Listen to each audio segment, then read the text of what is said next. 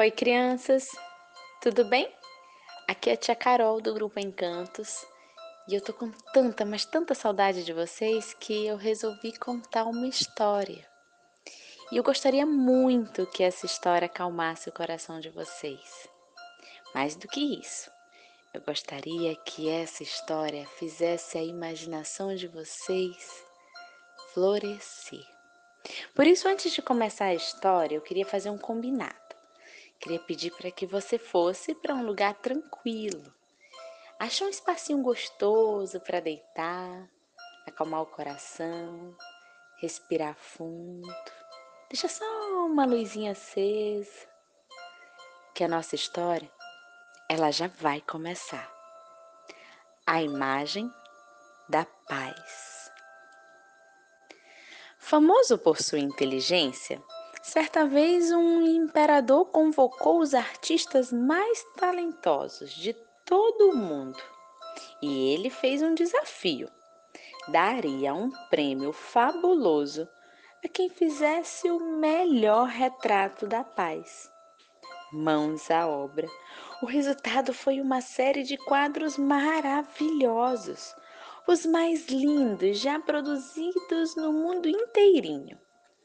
Dentre eles, o soberano selecionou apenas dois finalistas. No primeiro, tudo era mais pura paz. Via-se um lago cristalino, cristalino, montanhas verdejantes e vários passarinhos voando livremente na imensidão do céu azul. Já no segundo, a cena era oposta.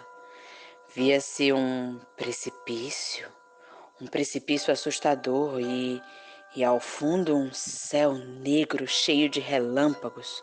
Tudo isso enquanto uma cachoeira, uma cachoeira desabava morro abaixo violentamente junto da tempestade. Como era de se esperar, Todas as pessoas ficavam maravilhadas ao ver a primeira obra e já previam a sua vitória. Até mesmo comemoravam. Afinal, a outra era o contrário da paz. Porém, para assombro geral, a vencedora foi justamente a segunda. E o imperador reuniu o povo todo e explicou a sua decisão. Ora, ora, ora. Vocês não observaram o detalhe mais importante da pintura? Reparem, reparem ali, atentamente, naquele cantinho.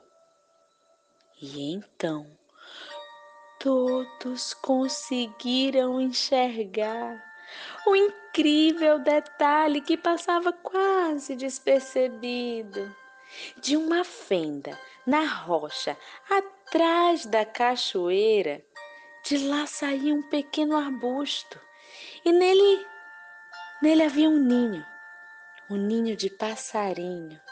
Sim, e ali, nesse ninho, indiferente ao caos reinante, a mamãe passarinho chocava os seus ovos na mais completa paz. E o soberano completou Estar em paz não significa estar onde não há confusão ou dificuldades. A verdadeira paz acontece quando, mesmo em meio a tudo isso, você permanece calmo em seu coração. Um beijo bem grande. Muitas histórias lindas para vocês. Até a próxima.